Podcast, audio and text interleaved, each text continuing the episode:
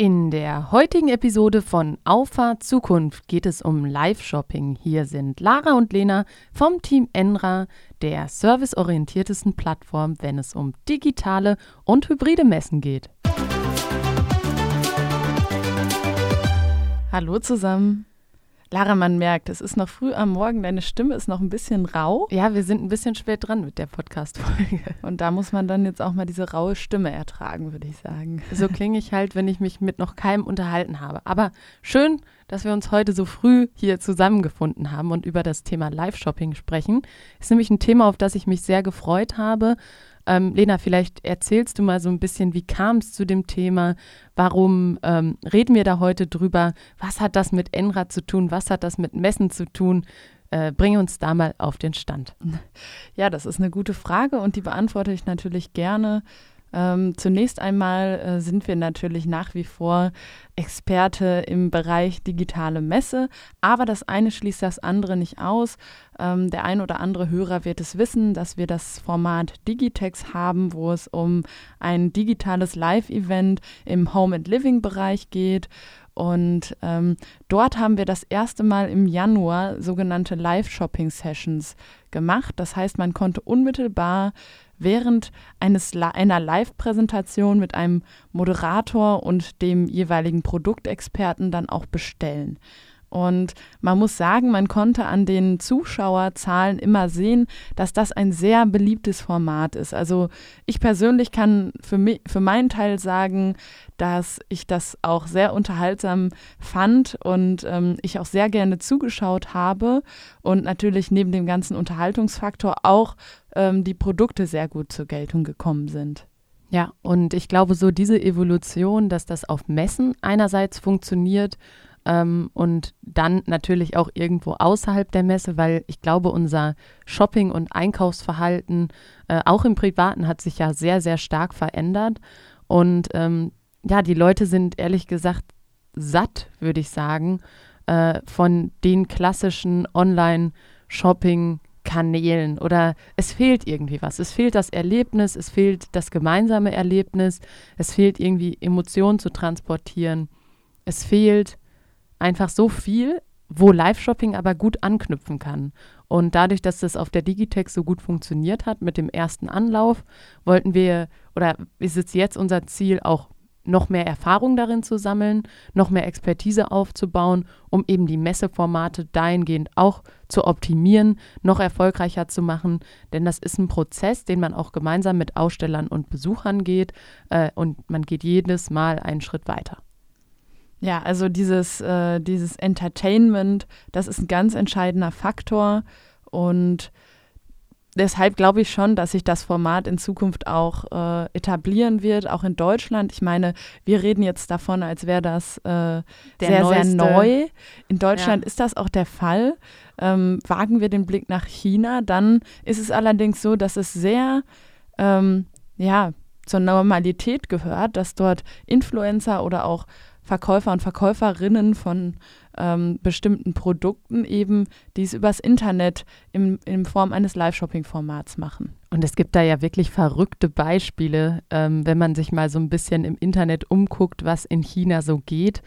Äh, da verkaufen Influencer direkt vom Feld Kürbisse und ein Feld ist binnen weniger Stunden einfach komplett ausverkauft. Und das ist natürlich schon Wahnsinn, wenn man überlegt, wie viel ähm, Potenzial dahinter steckt. Und mittlerweile ist es in China auch kein unerheblicher Teil im E-Commerce, der über Live-Shopping generiert wird und sicherlich eine Chance und ein Potenzial, was wir auch in Deutschland nicht außer Acht lassen sollten. Auf gar keinen Fall. Wir reden dann natürlich wieder äh, über eine goldene Mitte und aus einer Mischung vieler Kanäle. Das heißt, das Live-Shopping wird jetzt nicht das hundertprozentige äh, Umsatztool werden, aber es wird einen erheblichen Teil darstellen. Und die Entwicklung ist da, glaube ich, äquivalent wie zu dem Online-Handel ja. an sich. Da hat man auch gesagt, ach, die drei Prozent, die das jetzt ja, ausmacht. Ja. Und ähm, heute sind, glaube ich, diejenigen froh, die ja damals auf das richtige Pferd gesetzt haben und auch diese drei Prozent äh, ja, geangelt haben. Ja, und das wächst ja auch, ne? Das haben wir ja gesehen. Ja, das eben. ist ja immer das Ding. Dass man Leute von etwas überzeugen muss, was anderswo funktioniert, wo man in der Ver Vergangenheit schon gesehen hat, es wird sich auch hier ähnlich entwickeln können. Und vielleicht gehen wir noch mal ein bisschen auf den Ursprung von Live-Shopping, weil für den einen oder anderen mag das vielleicht gar nicht so neu klingen. Klingelt's jetzt, ne? Jetzt klingelt's, genau. Stichwörter wie ähm, Teleshopping, QVC und solche Sachen äh, stehen da im Raum. Es ist letztlich Teleshopping nur über einen anderen Bildschirm über einen anderen Bildschirm und in meinen Augen auch in einem etwas anderem Gewand. Ja, als, auf jeden Fall. Also das ist natürlich auch der Zeit geschuldet. Ich habe jetzt, ich muss gestehen, dass, dass ich das letzte Mal wirklich ernsthaft Teleshopping im Fernsehen, im Fernsehen geguckt habe. Du hast das mal ernsthaft geguckt. Ja, also ich kann mich an, ähm, die hatten halt einen, sehr ähm, psychologisch funktionierenden Trick. Okay. Also ich kann mich zum Beispiel an ein Reinigungsgerät erinnern. Ähm, Hast du es gekauft? Nein, dann hat es ja nicht funktioniert. was gekauft. Aber ich habe das als Kind aus Unterhaltungszwecken so. geguckt. Es war sehr unterhaltsam, das muss man wirklich sagen. Und äh, die Maßnahme hat ja auch gewirkt. Ich kann mich nach wie vor an das Produkt erinnern. Heute würde ich es definitiv nicht kaufen, aber ähm, ich fand es sehr Geschädigt. faszinierend, was, ähm, was alles möglich war. Und die hatten halt alle möglichen Böden dort in kleinen Quadraten aufgebaut. Dann hatten sie rechts das Unbehandelte, links das Behandelte. Und es waren natürlich Unterschiede wie Tag und Nacht. Es war toll inszeniert und äh, es funktionierte wirklich toll in der Vorstellung. Ähm, das Format ist natürlich heute ein bisschen weniger plakativ, würde ich mal sagen. Ähm, ja. Und ähm, mehr entertaining und natürlich auch in Bild und Ton. Ja, das ist jetzt bei, beim Fernsehen natürlich jetzt kein Kritikpunkt, aber gerade im Bild äh, sind natürlich viel modernere Elemente heutzutage möglich, als, ja. als sie noch vor, keine Ahnung, wann ich das geguckt habe, zehn Jahre vielleicht. Ja, vielleicht auch 15. Ja, Lena, du bist schon alt. ja, ich bin schon alt, das stimmt. Ja, aber da, also das sind so die Ursprünge, Teleshopping. Ähm, Wolltest du noch auf irgendwas hinaus? Ich glaube, ich habe dich unterbrochen und dich gefragt, ernsthaft äh, oder hast du das ernsthaft geguckt? Nee, also ähm, wie gesagt, mein Punkt ähm, ähm, an dieser Stelle halt, ähm, dass sich das Live-Shopping im Internet in meinen Augen schon ein bisschen von dem klassischen Teleshopping unterscheidet. Natürlich, der Grundgedanke bleibt der gleiche, da gibt es nichts dran zu rütteln, aber du hast natürlich auch ähm, durch die Präsentation im Internet ganz andere ähm, Bestellkanäle auch. Ne? Na klar. Also du musst jetzt nicht zum Telefon greifen und äh, dort eine, eine, telefonische Bestellung aufgeben. Du kannst äh, mit Preisen spielen, ohne dass du ähm, jetzt einen riesen organisatorischen Aufwand im Hintergrund hast, weil du natürlich die Timestamps entsprechend äh, mitversendest und anhand der Timestamps auch deine Abhängigkeiten von Preise, äh, Preisen definieren kannst. Der Moderator kann viel mehr aus eigener Initiative zum Beispiel machen. Er kann live einen Preis festlegen ähm, dass es auch so ein bisschen diese, dieser Nervenkitzel ist, wird es nochmal günstiger oder ist das jetzt der beste Zeitpunkt, um einzusteigen? Oder wird es wieder teurer, weil wenn es immer nur günstiger wird, dann neigt Na, man eben, zum Abwarten. Eben, man, äh, da, das ist natürlich dann dieses Spiel, was der Moderator spielen kann. Ähm, Gibt es zum Beispiel auch hier ganz in der Nähe einen, eine eine Gastronomie, wo man Bier zu unterschiedlichen Preisen kaufen kann. Das ist ja genau dieses, dieses Konzept. Es macht, glaube ich, einfach eine gute Unterhaltung, äh, wenn man ja auf den entsprechend besten Preis wartet. Natürlich ist das jetzt nicht, dass du einmal für einen Cent den Liter äh, kaufen kannst und einmal für 10 Euro. Aber trotzdem finde ich, ist es ist es ein, ein, cooles Konzept. Bestimmte Biersorten würde ich mir aber auch nicht für einen günstigeren Preis antun. Ja, okay, da halten wir uns hier mal besser zurück, weil das ist natürlich äh, absolut regionenabhängig. Na klar, ne? und Geschmackssache. Genau. Vielleicht nochmal darauf zurück, ähm, warum brauchen wir diesen Wandel? Weil sich auch unsere Zielgruppe ändert. Also ich weiß nicht, du hast jetzt gesagt, das letzte Mal Teleshopping, äh, 10, 15 Jahre. Ähm, wann hast du denn das letzte Mal Fernsehen geguckt? Mm, ja. Also wenn du so lange überlegen musst, ist es schon also ein paar ich, Monate her. Ich, ähm, ich glaube, das letzte Mal ähm, habe ich bei unserer Oma Fernsehen geguckt. Ja, okay. Da ist es irgendwie ein fester Bestandteil, weil der Weil wir immer nur Fernsehen Wir gucken immer nur Fernsehen da. ähm, mittlerweile sind wir ja erwachsen, da ist das gar kein Problem. Ja. nee, aber ähm, dass ich für mich die Entscheidung getroffen habe, den Fernseher anzumachen, das ist schon, schon wirklich ein bisschen, bisschen länger her. Also ich kann es dir gar nicht sagen, was das letzte war, was ich im Fernsehen geguckt habe. So, und dann sind wir ja, ich sag mal, in den Generationen so zwischen X und Z, glaube ich, ne? Nee, Y und Z. Y und Z. X und Z natürlich. X und Z, das wäre eine ziemlich große Spanne. Ähm, y und Z, da gibt es ja unterschiedliche Definitionen. Und genau so, also jetzt denk mal jünger als wir, ich glaube, die haben noch nie Fernsehen geguckt. Das ja, vielleicht als, als Kind auch. Ne? Ja, ja, wir aber es ja auch bei jüngeren Menschen, die wir kennen, ähm, dass sie als Kind diese ganzen Cartoonserien natürlich äh, geguckt haben.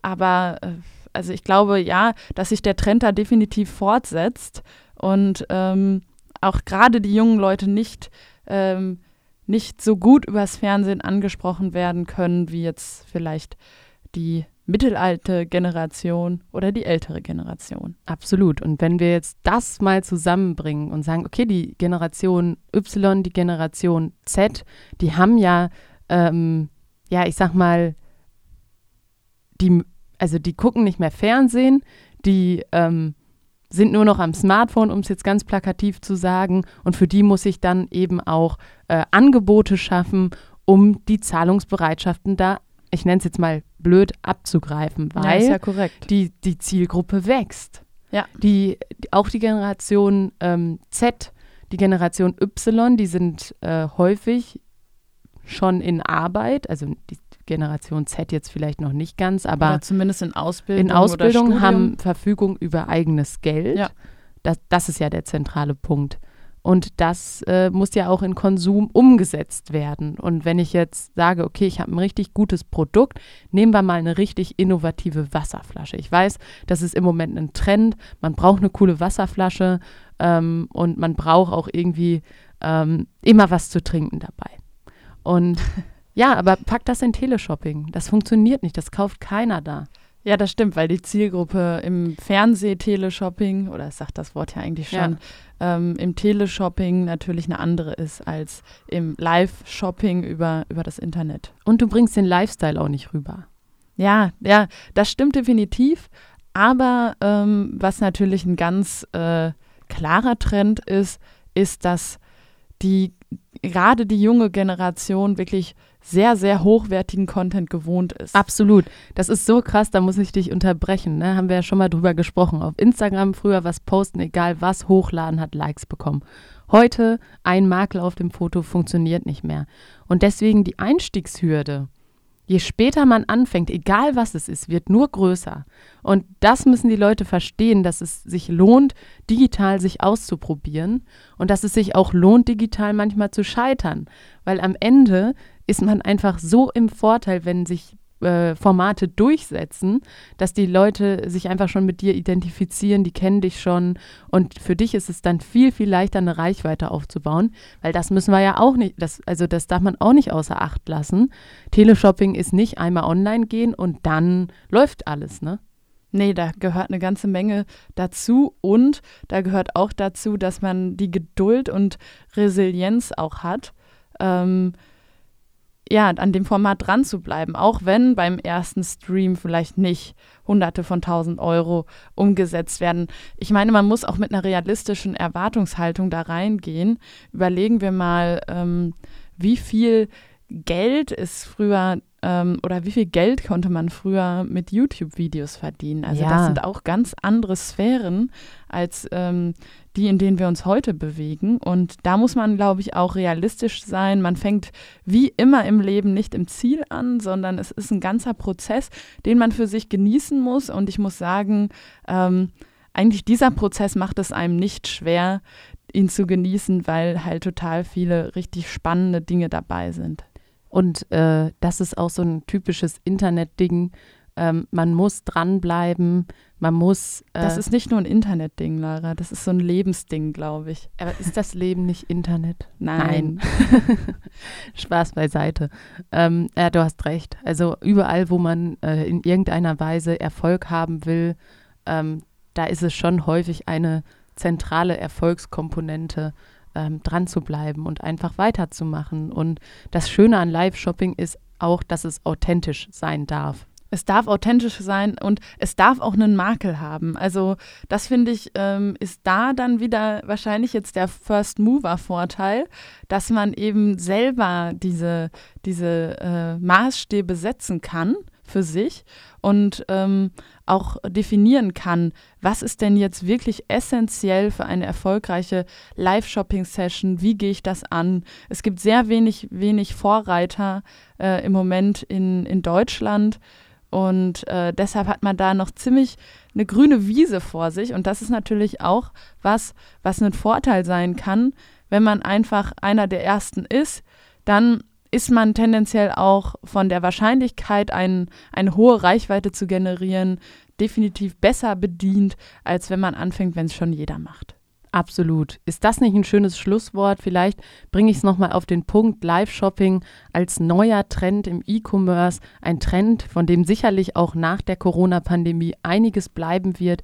China macht es uns vor, besonders interessant für die Zielgruppe Generation Z, die nämlich nicht mehr gerne Fernseh gucken, sondern lieber am Smartphone hängen und da Erlebnisse sammeln wollen. Es ist Entertainment und Information geballt in einer Online-Sendung und auf jeden Fall ein spannendes Format, welches man sich als First Mover nicht entgehen lassen sollte. Da liegen Potenziale und Chancen und wenn du das interessant findest, dann melde dich gerne bei uns. Wir sind daran interessiert, mit dir dein Live-Shopping-Event auf die Beine zu stellen und in welchem Kontext auch immer, je mehr Perspektiven dazukommen, desto besser wird's. In diesem Sinne, tschüss. Ciao.